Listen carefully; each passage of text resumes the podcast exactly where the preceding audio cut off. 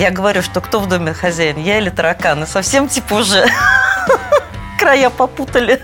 Ну, ситуация полной тьмы, это у меня была а, болезнь. Болезнь такая достаточно тяжелая.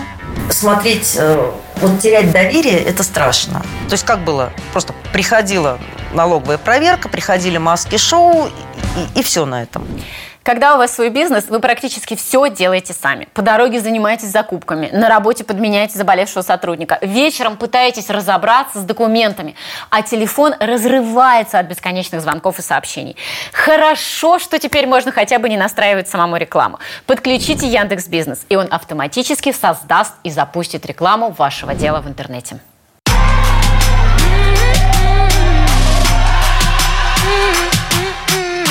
Всем привет, мои предприниматели, мои искатели, мои бунтари и мои герои. Мы сегодня разговариваем с Марией Рябининой, основатель компании бухгалтерского обслуживания Кведр. Основана в 2005 году, оборот около 2 миллионов в месяц. Основная услуга – бухобслуживание. Средний чек 50 тысяч, около 40 постоянных клиентов. Прибыльность, доходность около 25%. Выросли почти в два раза по сравнению с 2019. Мария, привет. Привет. Ты финансист. Когда ты слышишь про то, что кто-то говорит про успешный успех, твоя первая мысль о чем? А, тщательно закапывают неуспех. То есть там где-то есть труп? Ну да, труп обязательно есть, он есть в каждом бизнесе, и это все проходит на самом деле. Какую самую большую вот ложь или недоговорку ты видела, про которую ты знаешь или читала, ну как бы да, на кого-то на нашем рынке, вот с твоей как раз финансовой точки зрения? Привирают все. В среднем, как, ну как там, насколько привирают? От 25 до 50 процентов. Ну вот. Есть ты делишь наполовину обычно, когда тебе Да, говорят. когда мне люди говорят, что вот у меня 100 миллионов э, в бизнесе, я обычно понимаю, что ну это где-то 50. Вот. Ну, ты считаешь, это проблема нашего русского рынка или вообще везде так? Российского менталитета? Мне кажется, да. да. А ты не врешь, когда тебя спрашивают? А, иногда привираю. Ну, всяко бывает. Живой человек. Зачем мы хотим казаться больше, чем мы есть? Мне кажется, это связано с тем, что э, у нас э, предприниматель должен выглядеть, первое, расти, хотеть расти, э, быть успешным, э, у него должны быть большие обороты, у нас даже иногда говорят так, что если ты там вот бизнес, это когда ты живешь на Мальдивах, а там у тебя все в Москве крутится или там где-то там, и ты только, значит, получаешь деньги. Понятие именно нашего менталитета. Какую основную услугу у тебя в бизнесе ты предоставляешь? Основная услуга – это бухгалтерское обслуживание. И лояльность какая у тебя? Люди к тебе обычно приходят и… Ну, я могу сказать так, что у меня есть клиенты, которые пришли, когда мы только собирались открывать компанию, и они до сих пор с нами. В 2005 году? Да, да. То есть у меня Вау. самый старый клиент пришел в 2001 году. И они до сих пор с нами. И у меня клиенты, э, ну вот я тут пыталась посчитать, а сколько клиентов уходят, какой процент. Я могу сказать, что вот если взять там за среднюю цифру 40, э, ушли трое. Да, у меня, кстати, на интервью был Сергей Яшин, и у него тоже бухгалтерская компания. И у них оборот около 12 миллионов в месяц. Вот если вам интересно все-таки посмотреть про то, как растить и бухгалтерскую компанию, и до таких объемов тоже, это интервью ваше все. Что ты делаешь? Вот что работает больше всего ну, на то, чтобы люди оставались? Для того, чтобы люди оставались с бухгалтерской компанией, они должны быть уверены, что ты думаешь об их бизнесе как о своем, что ты заботишься и о них, и о собственнике, и о директоре, если это разные люди, и о бизнес-процессах, что ты держишь в голове вот всю их структуру. Вот тогда людям комфортно, они понимают, что с ними считаются, считаются с их бизнесом. Как эта забота транслируется? Расскажи мне. Как сделать так, чтобы человек почувствовал, что о нем заботится? Для начала ну, люди первый раз обращаются, я всегда договариваюсь о встрече, которая, если, ну, в принципе, мы друг друга заинтересовали, длится довольно долго, потому что мы обсуждаем все. Чем, э, как устроен бизнес, это очень важно, потому что бизнес даже в одной сфере может быть устроен совершенно по-разному. От того, как он устроен, зависит то, как надо построить учет, как надо наладить э, движение документов. Сама лично проводишь эти встречи? Да. Получается, что сейчас твой бизнес ограничен тобой? А, да. То есть ты каждого клиента пропускаешь через себя Да. и продолжаешь дальше так же делать? Ну, практически каждого, да. Ну вот вы выросли, сильно выросли в этом году и в прошлом, да, там а, говорили на два раза практически. Э, Ты же не резиновая? А выросли мы за счет того, что я, наконец, ушла из операционки вот такой текущей. То есть на мне сейчас нет текучки совсем. О том, как правильно выходить из операционки и выстраивать процессы, мы много говорили с Юрием Певтиевым, основателем компании «Центр упаковочных решений». Обязательно посмотрите это видео. Давай вернемся с тобой к лояльности. Значит, первая личная встреча руководителя при входе человека, Да. да, онбординг. А дальше что еще? А, Обязательно обзвоны всех клиентов. А, Раз в квартал, раз в полгода. Ну, зависит от бизнеса, от того, как долго мы их обслуживаем. Но обзвоны обязательно мои личные. И вопрос, что, как, а, какие, причем не только нравится ли вам наша работа, да, но что нового у вас в бизнесе, что вы планируете, какие точки роста нам смотреть. Ну, потому что, например, когда а, люди занимаются, например, продажей рекламного продукта в России и вдруг резко собираются выходить на международный рынок, то бухгалтерия тоже должна к этому подготовиться. Мы должны им дать какие-то рекомендации по договорам, мы должны э, открыть валютный счет и так далее. То есть это тоже движение. Чтобы успевать, надо узнавать заранее. То есть получается, что ты предвидишь, да, возможные проблемы у них с выходом на этот рынок. Да. Если бы я не спросила, то я бы и не узнала, это точно. Окей. Обзвоны всех клиентов раз в квартал, понимание происходящего в компании не обязательно связанного с бухгалтерией, да, куда они движутся, вообще стратегии, да, понимание да, стратегии. Да, стратегии, вообще что происходит. Потому что, например, многие компании, когда внедряют CRM-систему, им кажется, что это одно, а бухгалтерия это другое. А потом выясняется, что в CRM-системе нельзя выставить правильно счета. Вот и все, как бы. И на этом закончилось. Надо все интегрировать вместе. Вообще интеграция – это самая такая тонкая штука, и бухгалтерия должна быть бесшовно сшита со всем остальным бизнесом. И Иначе ты пытаешься это предсказать тормоз. это. То есть, если они тебе говорят, что они переходят на CRM, то ты такая, опа, какая CRM? Да, да, и сейчас спрашивают, какая CRM, почему это, что, э, как вы ее будете стыковать с 1С, как, кто, это, кто этим будет заниматься, дайте, пожалуйста, контакты, мы с ними встретимся, обсудим, поговорим. Какой у тебя самый крупный клиент? Самый крупный наш клиент – это AFK а, управление отелями. Это эксклюзивный представитель а, голландской сети отелей Тулип отелей а, в СНГ. И, С да. ними интересно болтать? С ними они очень интересные.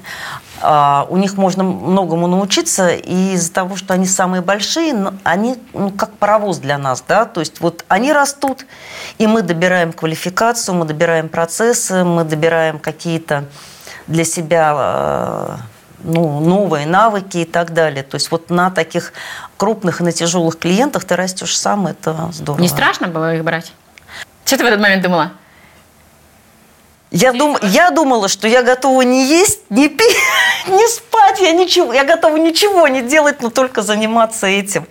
Потому что мы не работали не с такими объемами в тот момент, не с распределенными сетями, да, вот э, клиентов. Здесь вопрос. Как, а, почему не страшно? Ну, ты не умела, до этого никогда не делала. Нет, поняла. я не успела испугаться. А, я поняла.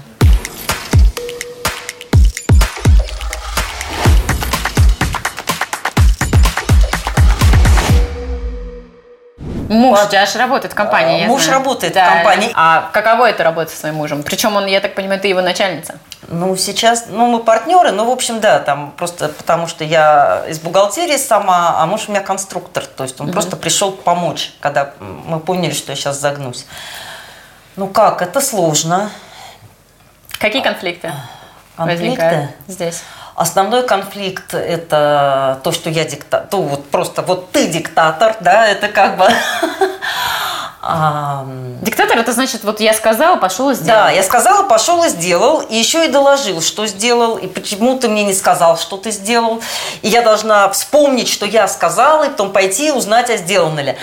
А он очень такой свободолюбивый человек, и он сложно живет в этом мире, но он за три года взял на себя такое количество дел в компании, Что теперь ты уже Что? боишься диктаторствовать? что вот да, я вообще на что угодно готова, лишь бы все оставалось как есть.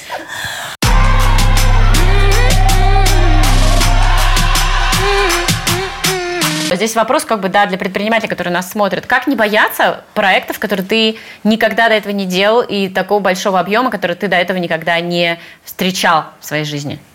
У меня в голове азарт, у меня вера в команду, с которой вот я работаю. То есть получается, что для того, чтобы прыгнуть в новый по уровню для тебя проект и не бояться, а, азарт, то есть тебе интересно ответить на вопрос, смогу я сделать это или нет. Да. Да? И второе, а, ну вот ты рассчитываешь полностью на свою команду, в которой да. ты уверена. И Самую серьезную свою ошибку расскажи, вот, которая нам, на тебя повлияла. И вообще, что вы такого сделали, и как вы ее исправляли? Было несколько, несколько распределенных филиалов и у компании клиента. Один из них был не в Москве. Э, мы свято верили, что все хорошо. А через два года случайно выяснилось, что налоговая инспекция не видела отчетов. То есть обычно она сразу что-то предпринимает. А тут ну, какая-то глухая деревня, там, в общем, особо и дела не было никому. И это для нас обернулось крупным штрафом. Каким? Сколько денег? Это были сотни тысяч рублей, которые э, мы заплатили из своего кармана.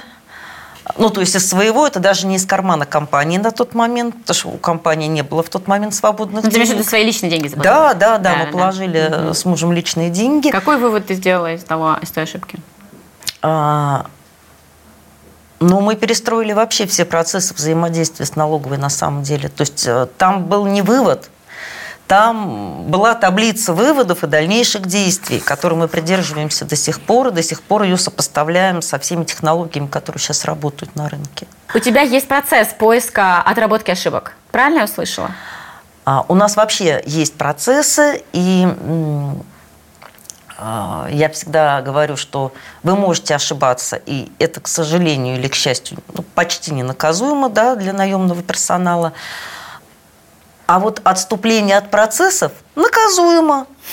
Потому что процессы придуманы для того, чтобы было меньше ошибок. У бухгалтера есть чек-лист, как он должен, например, э, подготовить отчет тот или иной. Там э, в среднем мы стараемся уложиться обычно в 10 крупных шагов ну, по каждому отчету. Поэтому прежде чем перейти к следующему шагу, он просто смотрит список, ставит галку «сделал». Переходит к следующему шагу. Это на самом деле оказалось очень удобно. Именно про это мы разговаривали с Юрием Белонощенко, основателем сети Baby Club. Мы подробнейше разбирали их чек-листы для их франчайзи, в котором более 300 позиций. Обязательно посмотрите это видео. Ну, ты жесткий руководитель. Да. Как ты наказываешь? Публичный разбор. С именами, фамилиями и всем остальным. А, это значит, будет общее совещание или офлайн, или в зуме, да. И я скажу, что вот э, у нас произошло ЧП, а, для того мы все вместе с вами и прописывали процессы, чтобы такого не было. Но вы, Мария, решили, что это не обязательно, угу. что это все лишнее для вас. А, в результате ошибка. Вы не можете возместить эту ошибку из своего кармана, а значит, ее возмещу я. Ну, живите теперь с этим, как хотите. Все. Строгая, но справедливая. Да, я говорю, что кто в доме хозяин, я или тараканы. Совсем типа уже края попутали. Еще один злобный руководитель сидел прямо вот здесь, также в этой же студии. Сергей Миронов, основатель сети ресторанов «Мясо и рыба», рассказывал как раз про интересные методы того, как он работает со своим стафом и со своими ресторанами. Обязательно посмотрите это видео. Есть такой тренд, да, что люди перестали нанимать бухгалтеров себе в компании и начали брать на аутсорсе. Это восходящий тренд? Пока да. Это Точно. хорошая тенденция, Анна? Ну, понятно, что ты на аутсорсе а, бухгалтер, тебе это устраивает, понятно. Да, Почему она взгляд, хороша для предпринимателя? Почему лучше бухгалтера иметь на аутсорсе, чем у себя? Смотрите, какой бы человек ни был талантливый, сколько бы он ни знал, всего знать нельзя. Угу. А, в нашей стране налоговая система имеет тенденцию меняться с такой скоростью, что если девушка ушла в декрет не на год, а просто в декрет на три месяца, то при выходе из декрета ей надо поднимать все материалы. Потому что могло все поменяться, все что угодно. И ты не знаешь, где это поменялось. А, поэтому, э, если вы завязаны на одного бухгалтера, то помимо личностных рисков, там, вы поссорились, она ушла в декрет, и не на три месяца, а, извините, ну на три месяца уже трагедия, а это теперь главная боль компании, да, которая вас сопровождает. Всего знать нельзя. И если ты это делаешь первый раз, ошибка э, значительно более вероятна, чем если э, ты это делал много раз. Поэтому мы просто привлекаем второго бухгалтера. То есть вы, получается, э, иметь за спиной большую компанию на аутсорсе хорошо тем, что эта компания видит, где ты растешь, где можно подстелить соломку да, и дает да, тебе какого-то другого эксперта. Да, да. А, ты мне до интервью сказала фразу, э, проблема микробизнеса состоит в том, что бухгалтер, продавец и маркетологи живут отдельно, а они да. должны жить вместе, и важно, чтобы у них была единая цель. Как ты доносишь эту единую цель? Как предпринимателю, каким образом разговаривать со всеми этими тремя людьми, чтобы они понимали, что одна цель? Она транслируется прежде всего еще в момент найма сотрудника вот у меня на работу. А, дело в том, что вообще российская бухгалтерия, вот э, кондовая, так как бухгалтер-царь, бог, она может там хлопать дверями, там, ну, в общем, чувствовать себя хозяйкой, да, положения. В малом бизнесе все иначе. Когда ты берешь человека, ты начинаешь с того, что ты говоришь, мы работаем для бизнеса. Если бизнес не будет зарабатывать, если вы будете постоянно там, вставлять палки в колеса, а не помогать, мы лишимся клиента, или он просто загнется, да, то есть вы долж, должны помогать ему двигать бизнес. Ты, например, берешь маркетолога, и ты на собеседовании ему говоришь... Нет, я говорю это бухгалтеру. А, я это говорю бухгалтеру. Которого ты берешь на работу. Которого я беру себе на работу. То есть ты ему объясняешь, чувак, если ты будешь плохо работать, как бы, ну, то мы останемся, то мы не сможем работать. Типа да, так. да. Угу. Более того, что если тебя не будет интересовать клиентский бизнес, это тоже плохо кончится. Дело в том, что он должен заботиться о чужом бизнесе о чужом, не о том, в котором он работает. Но это само собой. Получается, идея здесь, а здесь в том, что общая цель для, мы говорим с тобой, бухгалтер, продавец и маркетолог, это в том, что то есть ты миссию озвучиваешь, а это же как да, бы миссия. Да. То есть мы не просто бухгалтера, да, а да. мы заботимся о чужом бизнесе. Здорово, когда бухгалтера помогают в развитии компании. А еще у меня на интервью был Александр Бакеев, мы с ним подробнейше разбирали то, как кратно расти бизнесу. Обязательно посмотрите это видео. Ты хорошо, ты привела классный пример, где мы увидели, что они должны работать вместе, да? А как это процессно организовать? Процессно всегда одно и то же. Все процессы в компании взаимосвязаны. Не бывает э, чего-то, что не затронет всех остальных. Ну, не бывает. Ну, в, в малом бизнесе точно не бывает. Короче, бухгалтер – это не та девочка, которая просто платит налоги. Если бухгалтер – это та девочка, которая платит, просто платит налоги, то значит, либо бизнес, ну, как бы не дорос, а, либо надо менять бухгалтера. Короче, давай объединим. Значит, нужен бухгалтер. В любом случае, когда вы как-то, хоть как-то касаетесь системы оплат, CRM, чеки. Mm, да. ну, то есть, как, в любом случае, даже если этим занимается интегратор, все равно нужно идти к бухгалтеру спрашивать. Да, да? как только зашел разговор о деньгах, раз – а, в любой сфере. Как только зашел разговор о внешнеэкономической деятельности, угу. два. То есть любой контрагент за границей Российской Федерации требует консультации с бухгалтером. Угу. А, как только вы решили взять на работу а, гражданина другой страны, угу. это сразу надо бежать к бухгалтеру. Потому что вот здесь вообще штрафы колоссальные. На самом деле они измеряются сотнями тысяч. Э, нарушение миграционного законодательства и так далее. А как только вы решили пойти в какой-то акселератор, побороться за гранты, тоже бухгалтер нужен. Тоже нужен бухгалтер, потому что не факт, что бухгалтер умеет эти гранты учитывать и отчитываться по грантам. Если вы решили прикупить офисное здание, в котором вы сидите, тоже надо вообще предупреждать. Мария, я знаю, ты мне до интервью рассказывала про то, что ты немного передавила со своей дочерью. Развей эту мысль мне здесь, пожалуйста. Что передавила? Что сделала не так? Смотрите, а, я была воспитана ну, в советское время.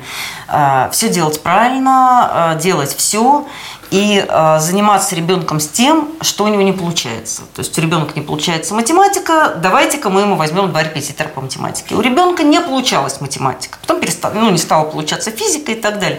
У нее шел язык, у нее шла литература, у нее шла история. Что сделала мама?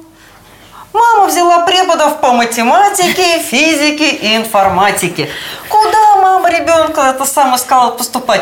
Бауманку. Хорошо, а? ребенок оказался не промах и сбежал оттуда после первой же сессии. То есть она поступила? А потом да. нашла в себе силы оттуда уйти. А, но она в себе силы сразу нашла уйти. Она полгода собиралась маме об этом сказать. А, потому что мама передавила. Вот. Ну и вообще я так, ну, достаточно такой с зачатками диктатора человек, и до меня дошло сильно не сразу. Вот. И поэтому сейчас я думаю, что, конечно, лучше детям добавлять того, что им нравится, от чего их тащит, да, вот что им в кайф.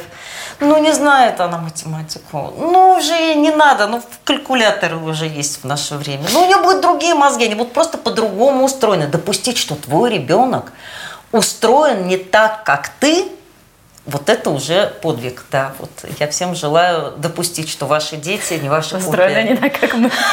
Давай просто для окончания этого разговора скажем, чем занимается-то у тебя сейчас она? А, у меня дочь сейчас э, работает э, в отделе продаж, продавцом в Синергии. Сезон. Сезон. Сезон приезжает к нам, она, ну, собственно говоря, она все время говорит об этом, если не спросить ее что-нибудь о другом. Она без конца рассказывает о клиентах, о ситуациях, о каких-то... Ну, то есть вот она вся в этом, она вся в этом. И, и она счастлива. Сейчас ты думаешь, что надо было раньше отпустить. Зато сейчас дочь моя опора.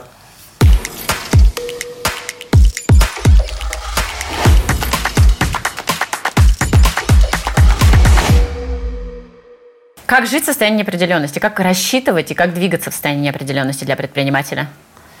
По частям.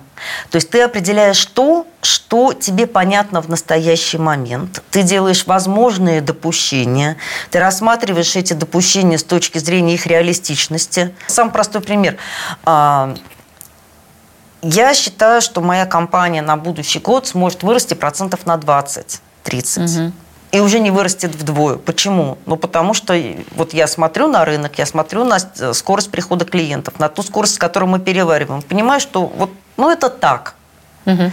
Вот это означает, ну, э, какие-то реаль, реалистичные допущения. Ты прописываешь риски, а потом ты смотришь... Э, давай на примере кого-нибудь, давай мне пример.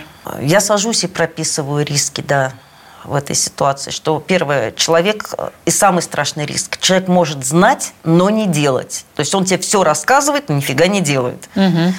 Это раз. Второе, он может знать, хотеть делать, но не уметь. То есть это вообще самое страшное. Это еще страшнее. То есть он все знает, он все понимает, он знает, как надо сделать. Вот он сидит над листом бумаги или там, и он не понимает. Вот, то есть вот этот первичный момент умения начать делать Угу. Это так он может оказаться, может не оказаться. И ты в этом случае как бы ну зря на него рассчитывала. И значит, этот риск при найме человека минимизируется тем, что на собеседованиях ты пытаешься найти не одного человека, а двух-трех и договориться с ними. Вот последний раз у меня так и было, мы э, наняли четырех человек, э, из которых через три месяца осталось работать двое. То есть получается, смотри, процесс какой? То есть ты видишь какую-то неопределенность перед собой, да, ну, например, там вот я найму человека, угу. и он не отработает, я зазря на него затратил угу. весь бюджет. Ты прописываешь сначала, не знаю, там в левом столбике риски, угу. в правом столбике как ты эти Что риски можешь перекрыть. буду делать, да. Окей, хорошо, с человеком более-менее понятно. А, самый такой э, риск для, вот я считаю, у нас для предпринимательства, это первое, непредсказуемые изменения законодательства, угу. наступающие завтра – то есть когда-то, когда только придумали у нас налоговый кодекс, был там, что только с начала отчетного периода, что только то, что только все, что не бывает там, ну, нельзя назад применять. Сейчас законодательство может измениться от слова с послезавтра начинаете делать вот так и считать что, вот и назад так. можно изменить? Хорошо, и вот что делать с такими рисками? Ничего, расслабиться. Расслабиться. Точно так же велики риски, что, например, вот в законе написано вот так, закон могут не изменить, но может измениться судебная практика. Это вообще. То есть налоговые органы подумали, подумали и решили трактовать эту норму по-другому. С таким тоже люди сталкиваются. И, ну что, вылезать как-то из этого? К сожалению, эти риски не минимизируются вообще никак. Какая самая тяжелая у тебя в жизни была в бизнесе ситуация? Когда мы у значимого для нас клиента допустили одну ошибку. С налоговой связанные угу. возместили пени. И там не была такая критичная сумма. Ну, ошиблись, ну, возместили пени. А через квартал выяснилось, что мы допустили следующую ошибку у этого же клиента. И вот этот вот э, визит да, когда, глядя в глаза человеку, который, в общем-то, с тобой уже много лет работает, и понимает, что... И понимаешь, что ему уже страшно не только за то, что вы сейчас ошиблись, он понимает, что ты ему это возместишь, а он думает, а что было предыдущие пять лет? Он говорит, я не пойду к другим, потому что я понимаю, что как бы там может быть все то же самое. А что было за предыдущие пять лет? И вот э, смотреть, э, вот терять доверие, это страшно. Плакала? Злилась безумно совершенно, я ругалась вообще. Я ругалась на всех, я ругалась на себя, я ругалась на бухгалтера, я ругалась на систему, ну, в общем, на все. То есть вот, вот на все, на все, на все. И, и мне кажется, что это это был такой акт бессилия собственного, что я не смогла это вот ну, правильно сделать. Да, да, да. Я не смогла, ну, как-то закрыть этот риск. Говорят, что профессия бухгалтера через пять лет исчезнет. Все возьмет на себя государство или искусственный интеллект. Это так?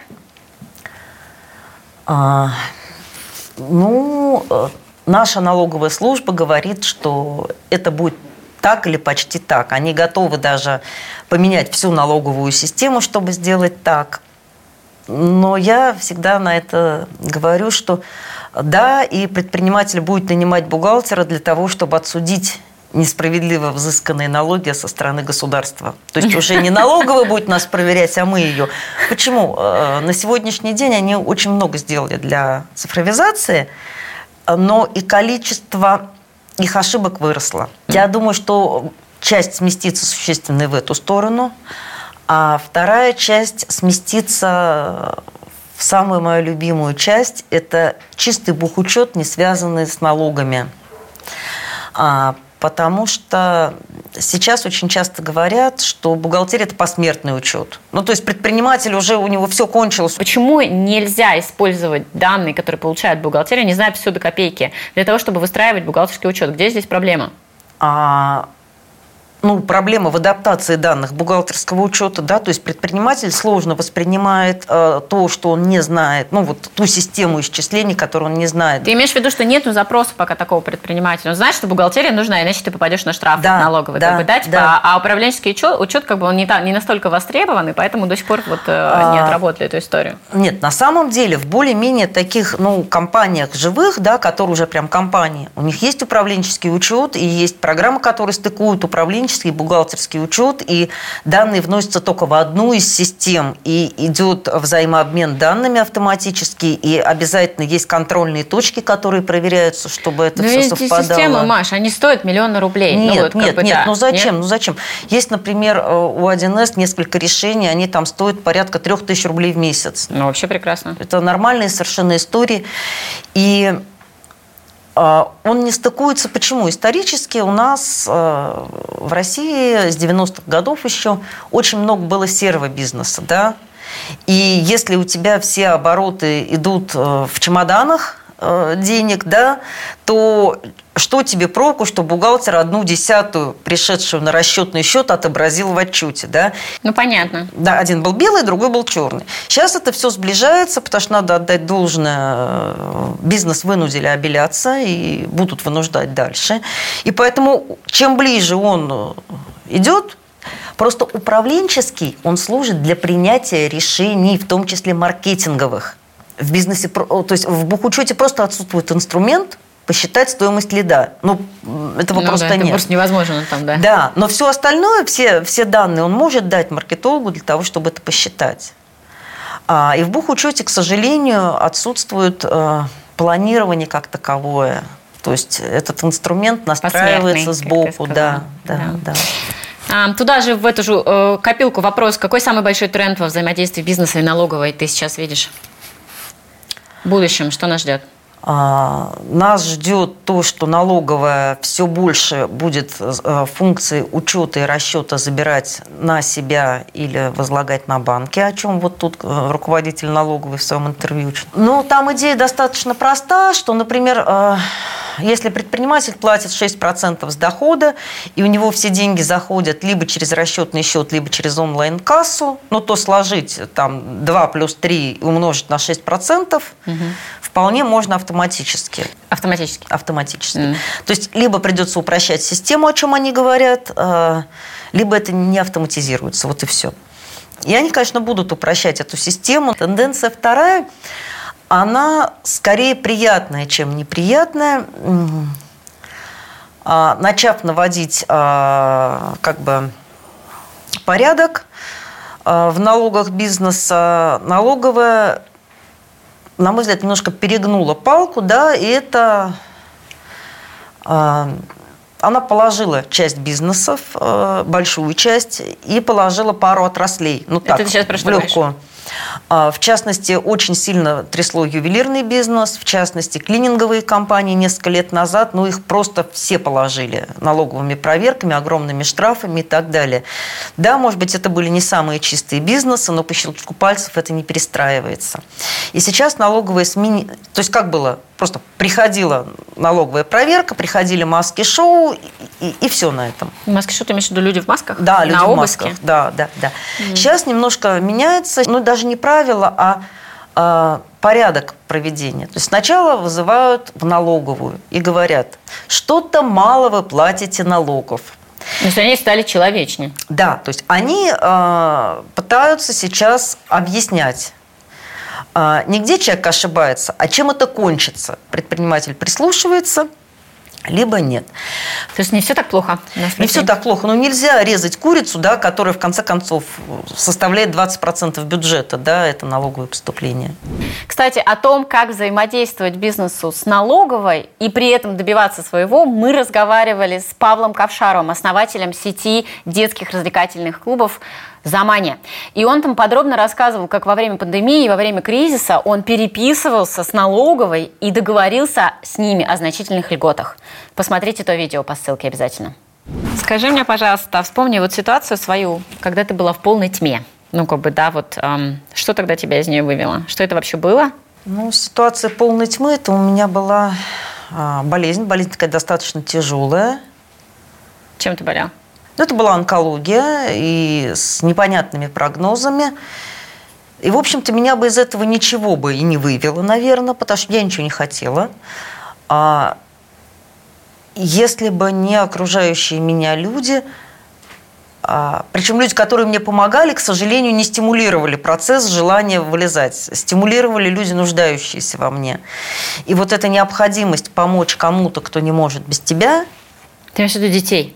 А, Бизнес. детей, бизнес заставила подтянуть штаны уже и бежать вперед на передовую. Вот, вот это так. У меня это сработало вот так. За мной ухаживают, меня там кормят, меня выгуливают. И, в принципе, сидеть на шее, свесив ноги, ну, классно. Ну, классно. Слушай, спасибо тебе за честность, дорогая. А, то есть в состоянии, ну, там, не знаю, жуткой болезни, там, со смертельным каким-то диагнозом, ну, ты все равно осознаешь, что ты в этом состоянии находишься, ну, тебе в этом отношении хорошо, потому что за тебя что-то делают. Да, особенно если ты перед этим там, твой 20 выбор. лет впахивала на грани, в общем-то, физических возможностей, то организм отдыхает. И, может быть, ты даже сама себе в тот момент в этом не готова признаться. Потом проходит время, ты вылезаешь из этого состояния, ты понимаешь, что, блин, если бы ты своевременно легла и поспала, ну, наверное, было бы легче. Как дети тебя мотивировали или кто за кем ты ухаживаешь? Вспомни мне этот момент а, ключевой, как до тебя это дошло. Ну, в какой-то момент я поняла, что если я прямо сейчас не возьму на себя э, определенную долю да, семейных э, забот и обязанностей, проблемы семьи могут стать катастрофичными. Это раз. А во-вторых, я поняла, что если я сейчас не вернусь в бизнес, бизнеса тоже не будет. Ну, то есть ну, мне просто будет некуда возвращаться. Ну, поэтому хочешь жить, значит, вот в прямом смысле слова, значит, подхватывайся и беги. И ты вот словила эту мысль о том, что если я сейчас не стану и не буду двигаться дальше и не хотеть жить, то что будет? Вот прям так это было? А, нет, все еще сложнее. Я не пустила детей в больничную палату. И я не разрешала к себе приходить. Я Почему? боялась их напугать. Я, ладно. Да, я Ну, была, ну, не из серии успешный успех, но такая молодец, молодцуха. То есть я должна быть всегда сильная, красивая, здоровая, и нечего вот на это вот безобразие вообще смотреть. Тебе И было стыдно Мне себя было немощной? стыдно, да. Мне было стыдно, я не хотела, чтобы дети меня видели, я не хотела, чтобы они переживали. А, а дети, оказывается, переживали и считали, что я на них обижена, что я их не хочу видеть. Когда Я до меня это дошло, это было ужасно. можно. То есть, и самое ужасное, что это невозможно отмотать назад, это уже случилось. Это уже случилось. И тогда мы дали просто друг другу все слова, что мы будем говорить друг другу вот о таких Ну, вещах. как можно не говорить? Я не представляю. Просто ты представляешь, через что ты своих детей провела? Ну, вот когда, блин... Нет, я думала, что какая я, блин, молодец. Я папе передала, что у мамы все хорошо. И как бы ладненько. Ну, просто проблема в том, что это было не две недели. Это было несколько месяцев. И а, когда я стала говорить со старшей дочерью по телефону, а, но она расплакалась, я даже не поняла, почему. То есть тебе казалось, ну, со мной же все хорошо, что она плачет? Ну, в общем, да. А то, что в это время плохо с ней, то мне даже в голову не пришло. То есть это такой тяжелый разговор на самом деле. Как ей было плохо? Ей что было она плохо. думала? Ты знаешь, я до сих пор боюсь спросить, что она думала. Вот я остановилась на том, что они сказали, что мы считали, что ты ну, на нас обижена, что ты просто не хочешь вот нас видеть, знать и так далее, что мы виноваты перед тобой, что с тобой это случилось. То есть дети, как обычно, дети все, всю вину приняли на себя? Да, да, да, Мне это даже, то есть это вот это самое, наверное, тяжелое потрясение в моей жизни. Это то, что мы сами того не желая, ну, просто раним близких сильнее, чем можем себе это представить. Что ты будешь делать по-другому теперь? Я стала разговаривать с детьми. Не просто о том, как у тебя дела в школе, а что у тебя на работе, да, там, а, с каким мальчиком ты встречаешься? Нет, я стала рассказывать о себе близким, что мне страшно, что я не просто так это бегаю по квартире, там, ору на, на всю семью, а я ору, потому что мне страшно, я не знаю, а вдруг это не заработает, а вдруг мы что-нибудь завалим из-за этого. Я, ну, да, и, и- я честно рассказываю, что мне страшно. Мне говорят, ну так брось. Я не могу бросить, да? И мы сидим и разговариваем об этом. И э, это самое ценное, наверное, что стало по-другому. Блин, я, я прям, я тоже хочу, я теперь тоже буду своим детям рассказывать. Ты настолько права, ну, они же не знают, что у нас происходит. И вот, э, вот это вдруг открытие, что э, общение с ребенком – это двусторонняя вещь, да, что не только ты ему доверяешь, да, и он тебе доверяет. И это доверие, оно на том, что ты с ним тоже делишься. Ну, это вообще самое такое для меня. Блин, мне только жалко, что это все не случилось там в 30 лет, да. Как ты расслабляешься вообще? Я расслабляюсь двумя путями. Зимой я катаюсь э, на лыжах, и в этот момент я перес- забываю, чем я занимаюсь, кем я работаю, сколько мне лет. То есть это, это другое. А летом я занимаюсь розочками. Это случилось в саду? случайно, да. У меня сейчас в саду 80 кустов. Я надеюсь, в следующем году будет 100. Вау. А, у меня нет садовника. Ты их сама покупаешь, высаживаешь, А, Вот нет, обрезаешь. надо быть честной. Да. У меня есть муж и сын, которые копают ямы, их и сажают. Я за ними ухаживаю, я их там опрыскиваю, обрезаю. Но когда надо ставить опоры или копать ямку, или там строить укрытие для них, ну нет, это, конечно, мои мужчины. Но тем не менее много времени. Ну, каждый день. Ты там летом каждый день. Э, Я когда жила в Москве, э, вот до пандемии, э, я занималась этим в выходные, этого хватало. Э, Сейчас я этим с удовольствием занимаюсь каждый день, потому что я выхожу, понимаете, это аромат, это красота. И за ними ухаживать ты не работаешь, ты просто вот ходишь среди розочек. Это классно. Спасибо большое. С удовольствием это как медитация. Ты Согласна. отдыхаешь в этом.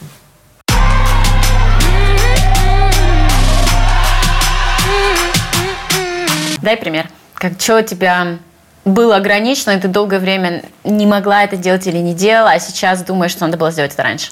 А мой бизнес, то есть вот эта компания, которая изначально задумывалась, э, цель-то была простая, не построить бухгалтерский бизнес, да, все-таки она давно существует, а сделать бухгалтерию группы компаний не затратной, а нулевой по затратам. То есть, чтобы люди зарабатывали себе на зарплату вне группы компаний. А Мы хотели выйти в ноль. Мы решили э- э- эту проблему, и я не стала ничего больше хотеть. Она в таком состоянии существовала. Ну, если вдруг- Сколько лет? Ну, лет восемь, наверное. Потом, То есть, если... ты, грубо говоря, ты как бы покрываешь основные расходы, платишь себе зарплату, как бы, и, в общем, живешь в этом, в, Да. этой, в, этом, в этой норме, в этом состоянии нормы. Да, в этом состоянии нормы, и мне не хотелось ничего вообще. И на самом деле, ну болезнь, конечно, тоже сказалась, потому что боишься хотеть. боишься хотеть, боишься смотреть в завтра. Но когда это отпустило, ты боишься подвести, ты боишься не дойти. То есть научиться абстрагироваться от этого и просто жить, жить на полную катушку. Не смогу, не полу... у меня не получится. Вдруг это болезнь тяжело, вернется, Да, вдруг да. болезнь вернется, а вдруг вот то, а вдруг вот все. И научиться опять хотеть, опять мечтать, сказать себе, да, я опять хочу, я опять хочу в Париж, я хочу опять в Лондон, я хочу опять в горы. Так учиться-то как жить? Ну вот как учиться? Вот вы с того состояния, когда ты боишься, помнишь, вернемся к вопросу предварительному. Мы живем в состоянии ограничений, которые мы сами себе поставили, да, как бы. Ты прошла через трансформационный опыт, да, вот через эту болезнь, как бы, которая тебе, ну, по большому счету, дала знать, что время не вечно. ну да, и- да, да, вот эта ограниченность времени, это прям такой удар молотком по голове. На самом деле это самый главный удар, и, наверное, есть люди, кто могут сразу себе врезать, сами себе и сказать, жизнь конечна, начинаем ценить время, получать удовольствие, вкалывать, там, зарабатывать деньги, то есть делать все, что я хочу. Но мне кажется, что достаточно большое количество человек сами по себе этого не могут себе сказать. Не могут. Им нужен либо психолог, либо коуч, либо какая-то жизненная ситуация, либо что-то, что вот так вот и глаза откроются. Это правда. А, что бы ты хотела знать про бизнес 20 лет назад? Вот что бы ты сделала по-другому, если бы ты сегодняшний опыт имела? Я бы начала свой бизнес 20 лет назад. Раньше. Раньше. Любой. Не обязательно этот. Просто любой, любой бизнес я бы начала раньше. И в нем бы ты сразу хотела большего. Ну, А, ну, наверное, да. Но дело даже не в том, что надо хотеть большего. Дело в том, что надо начинать. Вот не хотеть начать, а начинать. Вот это вот две большие разницы. Надо было начинать. какое самое быстрое решение ты приняла, которое принесла тебе что-то супер крутое потом в бизнесе? Я надеюсь, э, это принесет мне супер крутое в бизнесе. Самое быстрое решение приняла прийти сюда. Я не принимаю в нормальном течении бизнеса быстрых решений. Я вообще человек не быстрых решений. Но я человек быстрых советов, да, то есть я быстро нахожу выходы, но дальше, то есть я всегда вижу массу выходов. И я начинаю выбирать, ну, в какой из них выходить, да, вот это меня тормозит все время. А самое быстрое решение вот было, но оно было не в бизнесе, а оно было просто в- уже в такой бизнесовой жизни, когда вот в предыдущем бизнесе а, у нас пришли ребята в погонах, и мы начали прятать флешки с данными везде, где смогли, в том числе прыгать в окно, потому что мы были на первом этаже. Охренеть вообще. Ты прыгала в окно. Ты, ты А, прыгала. Да, да, я вылезала в окно, а моя подруга прятала все это на груди, ну, моя сотрудница, а, и гордо шла, говорила, что там ей надо куда-то выйти. Они кричали, они были в в форме, и было страшно. Я просто Они- пытаюсь представить себе эту ситуацию. А, Они не кричали, они вели себя корректно. Было очень страшно, потому что тогда, э, в те времена, я вообще не знаю, кто работал, вот прям абсолютно, что вот Понятно, не за что что было взять. да, да, было, да, да. да. Было очень страшно, потому что до этого мы с этим никогда не сталкивались. Ну, грубо говоря, там, если они вот это найдут и вот это, и вот тут, а вот тут вот сопоставят Да, что-нибудь то есть, чем-то, а, я буду да, сидеть 10 причем лет. ты Ну, знаешь типа так, больше, да. чем они, поэтому наворачиваешь сильно больше, чем они.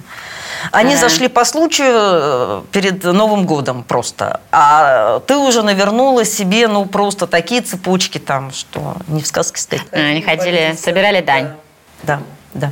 Так, а теперь наоборот, какое решение из которых ты сделала в бизнесе оказалось самым плохим, самым трешовым, с неприятными для тебя последствиями? Это не бизнес-решение, это э, решение управленческое, как э, руководителя. А, Я видела, что человек выгорел, я видела, что человек стал откровенно плохо работать. Сотрудник твой? Да. Мгм. и- Кто? Что она делала? Главный бухгалтер? Да, но она один из главных бухгалтеров. И я смолодушничала. Мы долго работали вместе, и я не смогла э, взять себя в руки и сказать, что ей пора уходить, пока она, э, извините, и себе, и нам не нагадила.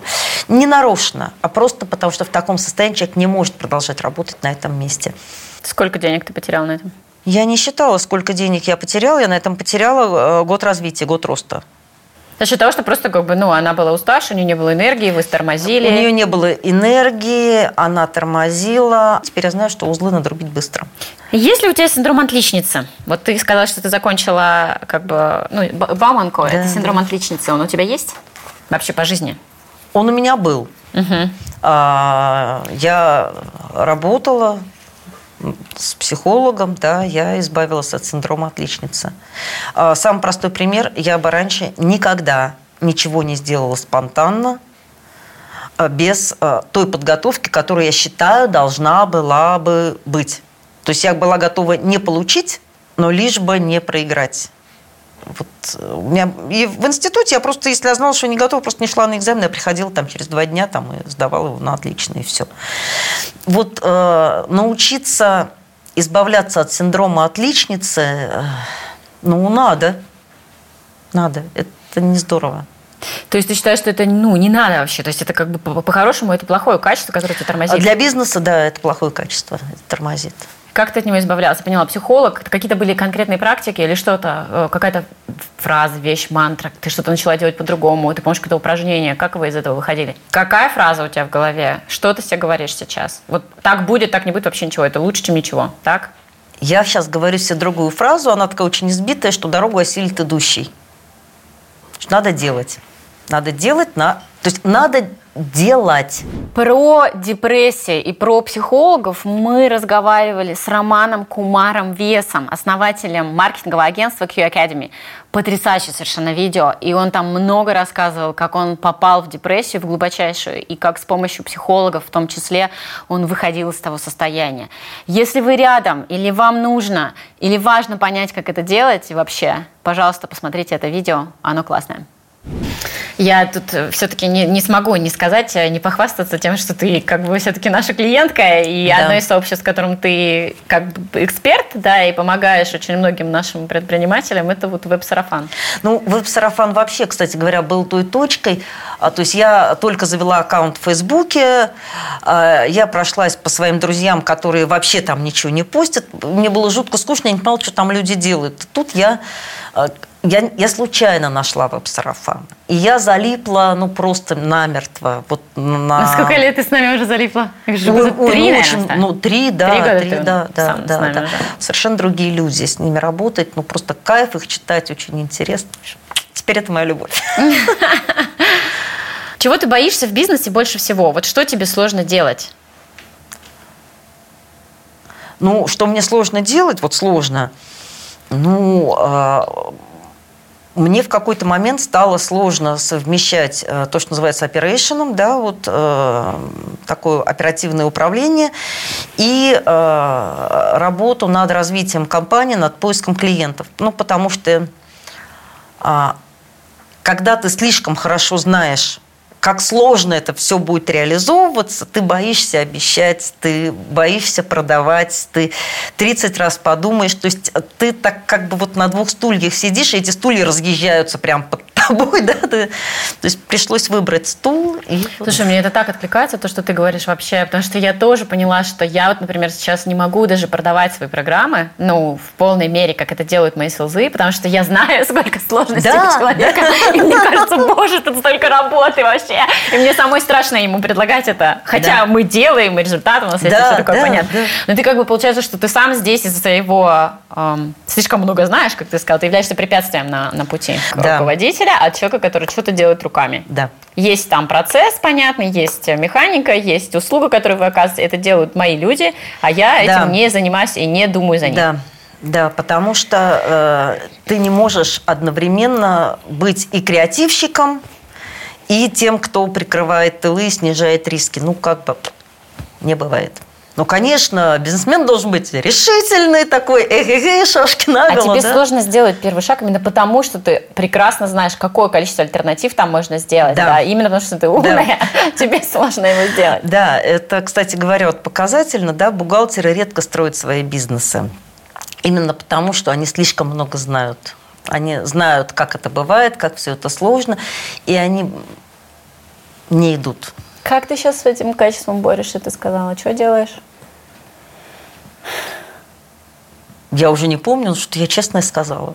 Скажи еще раз, что делаешь сейчас? Как ты сейчас... эм, ну, я понимаю, что ты в процессе, да, то Да. есть как бы это сейчас текущая твоя какая-то задача. Вообще я себе говорю в такой момент, когда я вот сижу, да, и у меня вот сейчас была ситуация, я знаю там э, цать систем, которые могут использоваться как э, система приема заявок, да. э, я не знаю, какую из них выбрать. Парализис, анализис это называется. Да-да-да. И невозможно все их изучить, и главное простроить, что там тебе будет нужно через три года, и будет ли эта система отвечать этому через три года, потому что через три года тебе не хочется все это заново перестраивать.